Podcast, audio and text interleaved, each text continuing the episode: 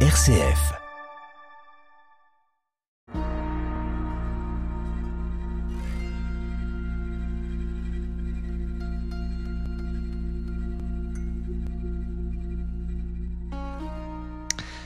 Aime et fais ce que tu veux, une phrase célèbre attribuée à Augustin d'Hippone que l'on va commenter dans cette émission avec Jean Charmois. Nous continuons de découvrir cette belle figure d'Augustin d'Hippone, génie, père euh, de l'Église. Aujourd'hui, nous nous arrêtons donc sur cette phrase Aime et fais ce que tu veux. À l'écoute des pères, l'émission Guerre CF sur les pères de l'Église avec Jean Charmois, orthodoxe. Interroge ton père et il t'instruira tes anciens et ils te répondront. Livre du Deutéronome, chapitre 32, verset 7. Bonjour Jean. Bonjour Amaury. Voilà, avec ce thème de l'amour qui est un objet euh, immense au cœur de l'œuvre, euh, tout l'ouvrage d'Augustin de, d'Hippone, grand pasteur spirituel, commentateur de, de l'écriture. Voilà, comment est-ce qu'on peut peut-être euh, disserter sur cette phrase? Est-ce que vous pouvez nous éclairer sur ce fameux aime et, fais ce que tu veux? Alors, pour Augustin, alors d'abord, Augustin, comme on le regarde, c'est pour l'amour est, l'unique objet de l'écriture sainte. Et l'amour, c'est il est au centre de son œuvre. Et il désigne ce qui met l'âme en mouvement, ce qui lui donne force. Les corps ont leur poids, l'âme a l'amour. Mon poids à moi, c'est mon amour, dit-il dans les confessions. La racine de la volonté humaine, c'est le désir de béatitude, le désir du bonheur. Il est infini. Aucun bien particulier ne peut l'épuiser. Et euh, notre cœur, dit saint Augustin, notre cœur est inquiet tant qu'il ne repose pas en toi. Parce que le vrai bien, c'est Dieu. Tous nous désirons Dieu, mais nous l'ignorons. Celui qui déclare détester Dieu l'aime quand même, car son opposition à Dieu ne peut pas effacer qu'il désire pour lui le bonheur maximum, qui est le nom de Dieu. Il écrit Tout homme quel qu'il soit veut être heureux. Je dirais plus tout ce qu'on peut désirer, c'est pour le rapporter au désir d'être heureux. La vie heureuse est donc le bien commun que tous ambitionnent. Quel moyen d'y arriver, quel chemin prendre pour y parvenir, c'est là que les hommes ne sont plus d'accord. Si donc nous cherchons la vie heureuse sur terre, je ne sais si nous pourrons la trouver, non que ce que nous cherchons soit mauvais, mais parce que nous ne cherchons pas le bien là où il se trouve. Comment se fait-il donc que de toutes les conditions de la vie, il n'en est pas une seule qui soit agréable à tous, tandis que tous sont unanimes pour aimer la vie heureuse? Quel lien fait Augustin entre euh, l'amour et euh, la charité, caritas? Alors, c'est là, on a l'habitude de traduire ici dans cette émission le, mot caritas, qui est le mot charité, par le mot amour, parce que charité a pris une connotation un peu particulière en, français. Mmh. Euh, bon, mais euh, c'est caritas, c'est pour lui, c'est l'amour, c'est l'amour, euh, l'amour fraternel et l'amour de Dieu. Et il s'exprime dans le commandement du Christ, aimez-vous les uns les autres, comme je vous ai aimé. Le Christ utilise le terme agapé en grec, qui est le... Enfin, il parlait en hébreu, mais euh, c'est le terme en grec qui dit caritas. Et Dieu est amour, péché contre la charité fraternelle, c'est péché contre Dieu. Et l'amour du frère implique l'amour de Dieu. Il écrit Augustin, étends la charité à travers le monde entier, si tu veux aimer le Christ, car ses membres se trouvent dans le monde entier. Courons donc, mes frères, courons et aimons le Christ. Étends la charité à travers le monde entier, si tu veux aimer le Christ, car ses membres se trouvent dans le monde entier. Si tu n'aimes qu'une partie, tu es séparé. Si tu es séparé, tu n'appartiens pas au corps. Si tu n'appartiens pas au corps, tu n'es pas sous la dépendance de la tête. C'est comme si quelqu'un voulait te baiser au visage et en même temps t'écraser les pieds au milieu de ces compliments, est-ce que tu t'écrirais pas Eh, tu m'écrases les pieds La tête crierait plus fort pour défendre ses membres qu'on écrase que pour elle-même, malgré le baiser reçu Je ne veux pas de tes démonstrations de politesse, cesse de m'écraser les pieds. Là, c'est très concret. Très concret. Donc, euh, donc L'amour fraternel est une triade. On retrouve la Trinité. En aimant son frère, on aime l'amour qui est Dieu lui-même. Mmh. Et en aimant Dieu, on aime l'amour que Dieu porte aussi à son frère. Et voilà, c'est cette perle que nous décrit l'Évangile. Le marchand trouva une seule perle, il vendit tous ses biens pour l'acheter. Cette perle de grand prix, c'est la charité, sans laquelle tous les biens que tu possèdes ne se servent à rien. Maintenant, tu vois avec la foi. Au jour du jugement, tu verras face à face. Si en effet nous aimons ce que nous, lorsque nous ne voyons pas, avec quel empressement accueillerons-nous Dieu lorsque nous l'aurons vu? Mais où donc trouver à nous exercer? Dans l'amour de nos frères.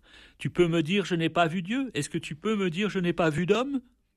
Aime ton frère. Si en effet tu aimes ton frère que tu vois, tu verras Dieu en même temps, parce que tu vois la charité elle-même et que Dieu habite en elle. On voit bien les, différentes directions. Il y a l'amour de Dieu, il y a l'amour de soi, il y a l'amour des autres, et en même temps, cet amour, il peut être, euh, il peut, il peut être déformé défiguré, désorienté. Oui, il peut y avoir une, il devient une source d'uniquité quand l'amour de soi quand il est cultivé pour lui-même. Et la subversion, dit Augustin, s'installe quand on use de ce qu'on devrait jouir et quand on jouit de ce qu'on devrait seulement user. Mmh. Traiter les moyens comme des fins, et les fins comme des moyens. Par exemple, l'amour de l'argent, au lieu d'en user uniquement pour la charité. Ou alors le tartuffe, qui utilise le nom de Dieu à son profit, au lieu de ne jouir de la divinité comme, comme de la fin suprême de son désir. Alors on a parlé de la Trinité dans euh, notre précédente euh, émission. Quelle, euh, quelle place pour l'Esprit Saint dans ce, cet amour? Alors on retrouve un thème qui parcourt l'œuvre d'Augustin qui est la notion du maître intérieur. L'Esprit Saint c'est le maître intérieur. Le fait d'interroger notre conscience prouve que l'Esprit est présent en nous. Ce n'est pas seulement la, preuve de l'habitation de l'Esprit en nous, mais c'est aussi lui qui suscite notre recherche de la conscience. En interrogeant son cœur, l'homme peut voir quelle est l'intention qui l'anime à faire des bonnes œuvres. Il écrit Voyez, mes frères, un grand mystère. Le son de nos paroles frappe nos oreilles, le maître est à l'intérieur. Ceux que l'Esprit Saint n'instruit pas de l'intérieur, ils reviennent chez eux sans avoir rien appris. Que ton cœur ne soit pas vide de toute présence, que le Christ soit dans ton cœur, que ton onction soit dans ton cœur, afin que ce cœur altéré ne soit pas dans la solitude et privé des sources où il peut se désaltérer. Il est donc à l'intérieur le maître qui enseigne. C'est le Christ qui enseigne, c'est son inspiration qui enseigne. Là où il n'y a ni son inspiration, ni son onction, nous faisons retentir en vain nos paroles à l'extérieur. Et la, charité que vous évoquiez tout à l'heure, c'est euh, voilà quand on pense aussi à saint Paul, la plus grande des trois, c'est la charité.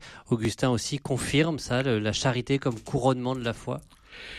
Oui, parce qu'elle est, une imitation, du Christ, qui a donné sa vie pour ses frères, et elle est ramenée à sa source, qui est le Dieu amour.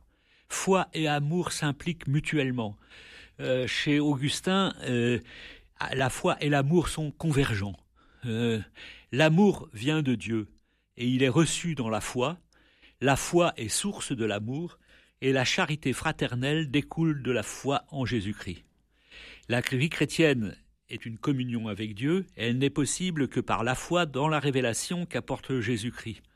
Et cette foi s'exprime dans l'amour mutuel entre les frères. Voilà. Mhm. L'unique péché, c'est la refus de la révélation du Christ, l'incroyance, car sans la foi en la révélation divine, l'amour fraternel est impossible. Ça aussi, on pourra en discuter longuement. Alors, aime et fais ce que tu veux. C'était le titre de notre émission. alors, c'est une, phrase célèbre d'Augustin, mais qu'on va essayer de replacer dans le contexte de ce, du discours qu'il qu'il amène. Hum. Et, et, Augustin écrit Il ne faut pas considérer ce que fait un homme, mais l'esprit, l'intention dans laquelle il agit. Telle est la force de la charité. Voyez quelle seule peut faire la distinction. Voyez quelle seule différencie les actions humaines. Nous avons parlé d'actions semblables. Pour des actions différentes, nous découvrons qu'un homme est amené à sévir par charité et à caresser par malice. Soyez attentifs, les actions humaines ne se distinguent les unes des autres qu'en les rapportant à la charité, car on peut accomplir beaucoup d'actions qui ont bonne apparence tout en ne provenant pas de la racine de la charité. Les épines ont des fleurs, elles aussi. Certaines choses paraissent dures, pénibles, mais quand on les accomplit pour corriger, inspirées par la charité. Voilà le court précepte qu'on te dit. Aime et fais ce que tu veux.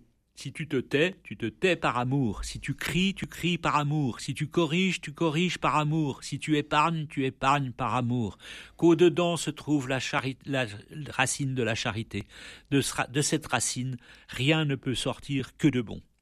Et le sens, euh, le sens, on l'a entendu dans un sens laxiste, comme si les parfaits étaient libérés de mmh toute loi.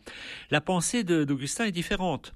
C'est euh, toute la loi est accomplie dans la charité. Celui qui aime vraiment Dieu est affranchi de l'indécision du libre arbitre. Ça c'est fondamental puisque le libre arbitre sans la charité et sans la grâce est euh, forcément plein de euh, entier livré au péché. Celui qui aime vraiment en Dieu est affranchi de l'indécision du libre arbitre. Il a compris par la grâce tous les commandements dans une pleine liberté. Il écrit Tu seras libéré quand tu auras été esclave, libéré du péché, esclave de la justice. Et quelle place pour la, prière peut-être dans ce, processus aussi pour euh, euh, aimer vraiment et du coup ensuite vivre de cette charité? Nous n'existons, dit Augustin, que parce que nous avons été aimés. Et parce que Dieu nous a aimés, nous sommes à notre tour capables d'aimer. Prier pour saint Augustin, c'est entrer dans le mystère de la Trinité, dans un mouvement d'intériorité et d'ouverture, d'accueil, de don, de silence et de rencontre. Le désir de Dieu est par lui-même une prière, il est la condition de la prière. Augustin écrit Dieu n'a pas besoin que nous lui fassions connaître nos volontés car il ne peut l'ignorer, mais il veut par la prière exciter et enflammer nos désirs pour nous rendre capables de recevoir ce qu'il nous prépare. Or ce qu'il nous prépare est chose fort grande et nous sommes bien petits et bien étroits pour le recevoir. Il dit Dilatez-vous, ne portez pas un même joug avec les infidèles. Un désir continuel formé dans la foi, dans l'espérance et la charité est une prière continuelle. Toute la vie du chrétien est un saint désir.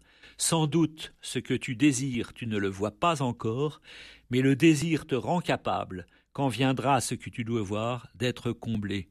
Dieu, en se faisant attendre, étend le désir. En faisant désirer, il étend l'âme. En étendant l'âme, il la rend capable de recevoir. Désirons donc, mes frères, parce que nous devons être comblés. Voilà ce qui nous encourage à tenir bon dans la prière. Merci Jean et on se retrouve la semaine prochaine pour parler de la postérité d'Augustin.